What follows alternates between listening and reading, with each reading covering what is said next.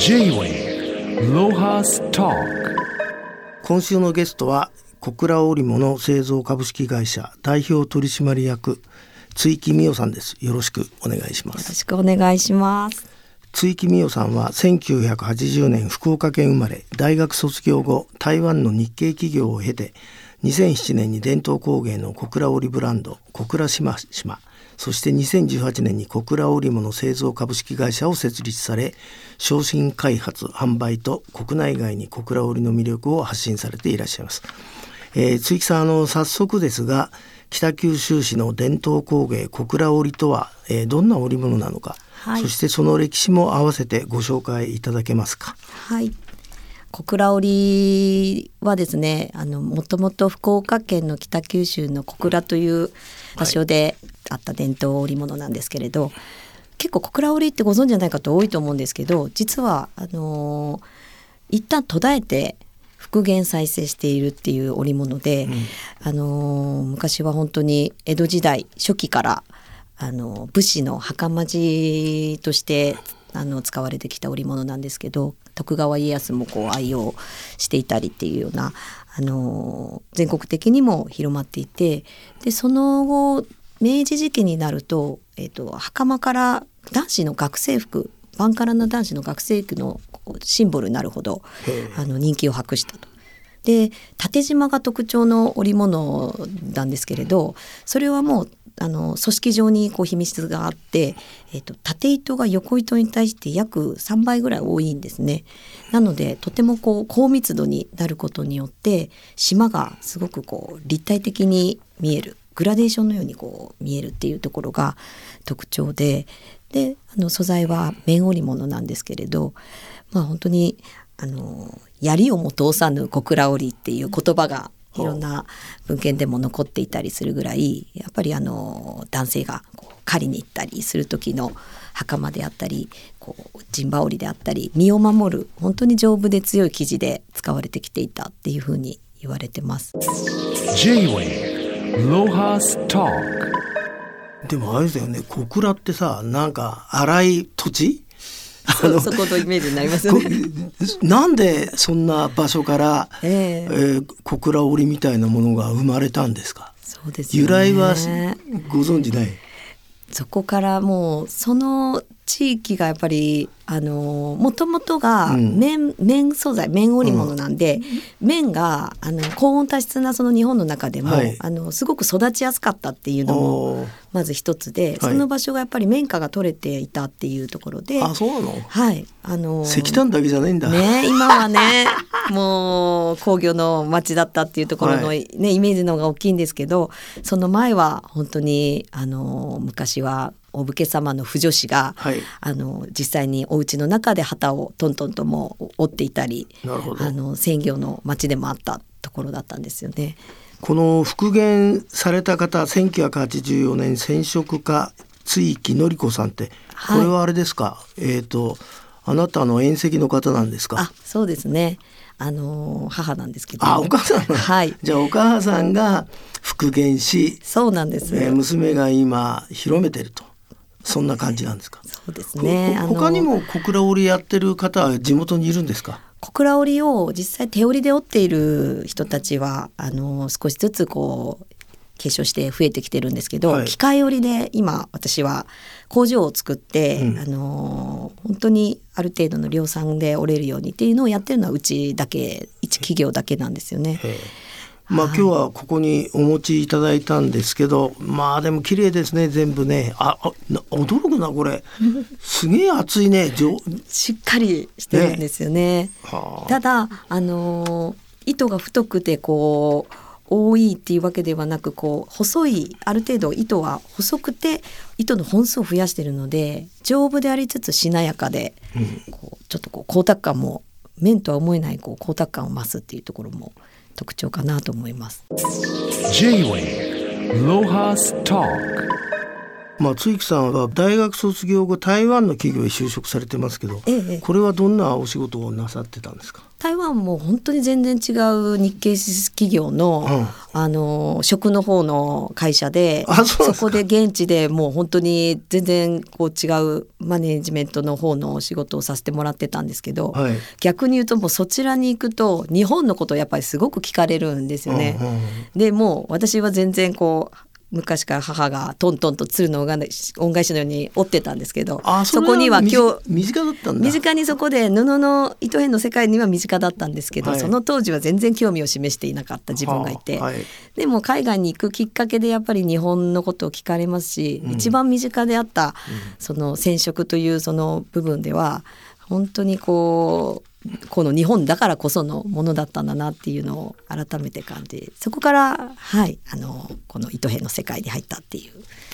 なるほど、ね。それでまあその全然食の会社にお勤めになってて2007年に帰国され、はい。27歳の時に小倉織ブランド小倉しましまをお母様と立ち上げたとあるんですけどはい。その手織りじゃなくて機械織りにした理由は何なんでしょ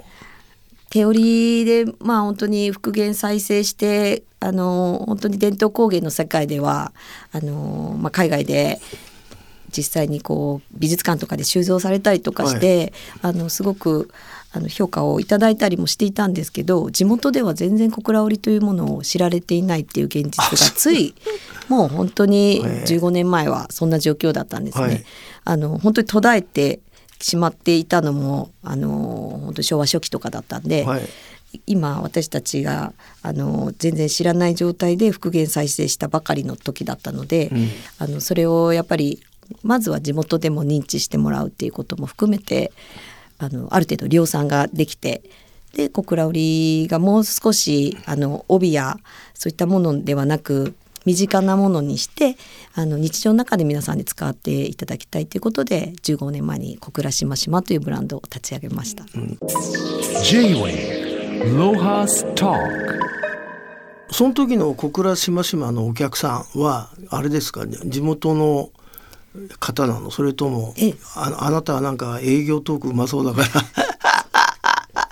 いえいえ。あの東京のあの有名百貨店とかど,ど、ええ。どういう人が最初お客さんだったんですか？あ小倉しましま。一番最初に実はもううブランドを立ち上げてすぐに海外の方にあこの日本の記事をまずは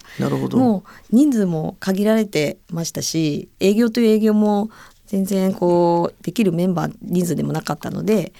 この記事があの海外でどう見られるのかっていうのを知りたくてその記事を持って展示会に出展したのがそそれ第一号はどこだったんですか海外。第1回目がドイツのアンビエンテっていう、はい。あの展示会に。それは国際なんとか展示会みたいなやつあそうですなね。ヨーロッパの、やっぱりバヤさんとかもはあ。たくさん来ていますしアメリカの方からも来るっていうのも聞いていたので、はい。日本の生地をどう思ってど。どう料理してこの生地を使ってもらえるだろうっていうことも含めてで、あの行ってみてもらったところ、よくやってるねって言っていただいたほこんな面倒な織物をう。んもうよくやってると。もう分かる方にはこの生地の、あのーなかなかやっぱりこう皆さんやりたがらない織物なのでとても高密度だしうん。傷も出やすいしあはい。の手間のかかる、あのー織物なんですけど、うん。その魅力をあのすごく分かってくださって、うん。これはやっぱりあの海外ヨーロッパに特にあの見せて持っていったらいいんじゃないかということで、早いうちに、はい、あの海外を意識してあの展開していくっていうことを決めてました。あのそその目をつけていただいた海外のバイヤーさんは、はい。ね何に使ったんですか？服にしたんですか？ねそれとも生地として？そうですね、はい最初はもう何にも分からなかったので、右も左も。プロダクトにして、うんシンプルに風呂敷これをテーブルクロスにもできるし、うん。その生地をなんか使ってもらったらいいなと思ってやって持っていったんですけど、もう皆さんさすがであのあこういうふうにやったらいいんじゃない？と、うん。もう皆さんがこの素材自体を考えてうん。洋服にしようとか、うん。インテリアのものにしていこうみたいなことを、あのもう考えてイメージされてらっしゃるのでそこからはもうテキスタイルという生地をしっかりとこう見せる展示会のところでこう見せたりしてましたね。なるほど。J-Way Lohas Talk あとなんか小倉島々では環境に配慮した取り組みも随分されてるそうですけど、はい、あのどんな取り組みなのか教えていただけますか？はいもともと綿織物でしたし小倉織とはこういうものだっていうふうに思ってあのやってきてたんですけどコロナもあってやはりもっと地球のことを考えるようになるだろうと。でそもそも小倉織があの長くやっぱ丈夫なので長く愛用できて使えば使うほどより良くなるこう経年変化を楽しめて、うん、なめし側のようなこう風合いをあの持つものなので、なめしが、ね、はい、まさにこう SDGs の記事だと私はもう思って、はい、あのいたんですけどよりその今回その北九州ってやっぱこう技術的にも本当にこうプラスチックだったり漂流されたプラスチックだったり医療使う、うん、もう大量に捨てられている洋服を回収して、えー、と原子糸に戻すっていう技術をあのお持ちで工場がその北九州にあったのでそこでご縁でですね、うん、その再生の糸を横糸にだけ使うことで、うん、まあ、あの本来の小倉織の特徴は残しつつあの再生紙を使うことでまた循環していくっていうことで意味があるんじゃないかっていうので今回今見ていただいてる。今日これ僕の手元にあるのは、はい、これはババッグですか？そうなんです。この生地をまず作ってあ、はい、あのすごく色も発色も良くて、はい、逆にこう再生紙を使うことであの綺麗な色ができるな出たなと思ってるんですけどこれ再生紙はどっちに入ってるんですか？縦に入って横です、ね、横に入ってるんですか、はい。で縦はやっぱり色のこう出すグラデーションを作る要のところだったので、うんはい、綿素材を使っているんですけど、はい、あのこれをバッグにしたり、えー、本当にこう身近に使えるネクタイだったり、はい、あの名刺入れだったり、うん、なんかそういったあの本当に今のライフスタイルに合ったものを今作って展開しているっていうところですね。これであれですか？そのあのペットボトルの糸がわーっと入ってるってことなの？何本も。そうですね。あのどうしてもポリエステル今原子にできるのはポリエステルなんですね、はい、綿綿という自然素材はなかなかその原子には戻し戻せないっていうことだったので、はい、ポリエステルのはい。にして糸にして横糸に使っているっていう。だから私たちもあの海だったり川だったりで、うん、ゴミ拾いもスタッフみんなでまあもうほんと小さな力ですけどもしてそのペットボトルなども拾ってそれを送って本当にその一部は本当に糸になってそれを生地にしているっていう。まあここにもパンフレットがあるんですけど SDGs シリーズになってるって書いてありますけど、はい、ああとどういうものが色がいっぱいあるのか。あそうですね。そのカラーをどうしよう、はい、デザインをどうしようっていう話をそのコロナ時期にしていて、はい、まだその当時暗い状況でこう気分も上がらない感じでってお客様も黒ベースのものの生地というよりは明るい色を求められているっていうのもあって、はい、でちょうど SDGs のあの17のゴールのあのカラー。ああのカラーかこれ。そうなんです、はあ、あのカラーなんかすごくカラフルで可愛いなと思っていて、うん。そんな色を縦縞でこう表現したら、うん、あのそこでまた意味も出てくるし、うん、さらに、まあ、再生紙も使ってっていうところで、うん、SDGs カラーという柄を今回作りました。やっとわかりました。なんでこんな色なのか。はい。ちょっと 今までのトーンと違うんですけど、ね、すごいカラフルな色ができてるんですけど、ね、あのもう本当に20代とか若い子にも本当に使っていただけるようになってあの買っていただく方々の幅も広がりましたね。これでいくらなんですか？これで、うん、バッグはもう本当に3,000円とか4,000円とかあのエコバッグみたいなものもあれば、本当にこうちょっと大きなものとか、はい、ネクタイだったり、はい、いろんなものを作ってます。まあ、あと小倉島々では新しく建築家の熊健吾さんとコラボされたと、はい。えー、テキスタイルブランド熊島っていうものを立ち上げたそうですけど、はい。これはどんなものなんかちょっとご説明いただけますか？はい、今まではこうバッグだったり、はい、こう小さなものも作ってきていたんですけれどあのこの生地は本当に強くて丈夫だし日本の織物の中でもインテリアとしての可能性もあるのではないかということでちょうどあの熊健吾先生のとあのこの小倉織をの生地っていうものの存在を見ていただく機会があって、はい。で旅館ある旅館であのこれはあの椅子の張り地だったり、はい。いろんな活用がこの記事はできるんではないかっていうことで一回そのプロジェクトであの張り地としてこの記事を、あの作らさせてもらってそれも熊先生と一緒に記事を開発させてもらった経緯があったんですよね。でもう本当にとても素敵なものがあのできて家具としてもあのこの記事は広がりがあるんじゃないかということで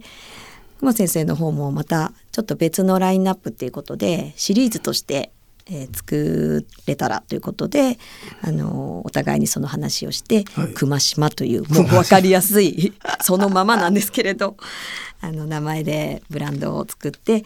はい、発表しております。まあえー、とそその熊島ここにお持ちいただいたこれがあれですか？その椅子の張り地になったり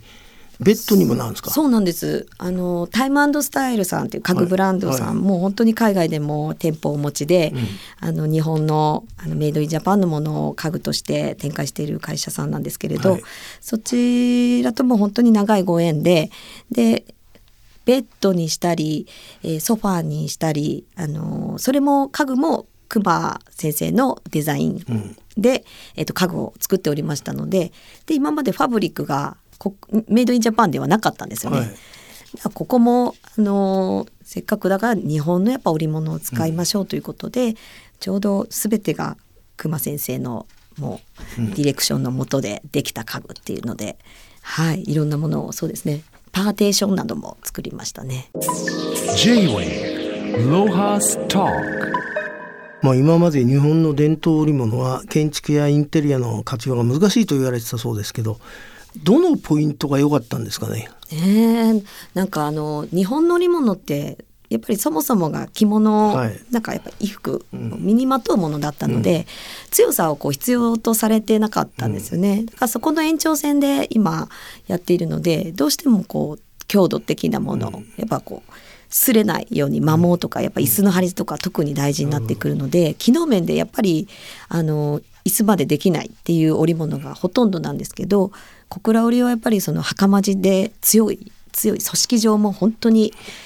縦糸が多くて丈夫だったっていうところもあったのでもうそれを生かしてより強度をまだまだ上げないとあの世界基準にはならないのでそういった取り組みでインテリア用の生地としてもっとあのいろんな生地を作っていきたいなと思ってます。さっきあの追木さんがあの槍を通通さぬ小倉織とか言ってましたけど、はい。それはあれですか？じ地元で普通に昔から言われてたことなんですか、あもうあの司馬遼太郎の本の中にも「小倉バカマを履いて」とか、いろんなこう言葉があのあそうですかはい、あの文献の中でもはあったりするので、うん。あの実際に槍をも通さぬ子が実際は通してると思うんですけど、うん。あのでもそれぐらい強かったっていうことであの書かれ書物の中では書かれていました。でもそのことであれですもんね。あの建築やインテリアの世界にまで、まあ、広がったっていう。そうですね。ね、思わぬ展開にはい、まなってきましたけど。中ですけれども、はい、頑張ってまあ、あとと思います。今後ののなんかあの計画とか何かありましたら教えていただきたいんですはい、ありがとうございます。その熊島というあのインテリアはいテキスタイルの、あのイベントというか展示販売を、タイムスタイルの青山のあのアトモスフィアっていう青山青山の店舗で5月の18日から6月の6日まではい。このテキスタイルの記事もご覧いただけますし、はい。家具になったベッドや椅子カーテンなどっていうのもご注文もいただけたりご覧もいただけますのでぜひ皆様に見ていただけたらなと思います。わかりました。じゃあ今日はもう本当になんか思わぬ展開の、え小倉織を広めてらっしゃる、えー運の強い追木さんにご登場いただいてどうも今日はありがとうございました。ありがとうございました。J-Way Lohas Talk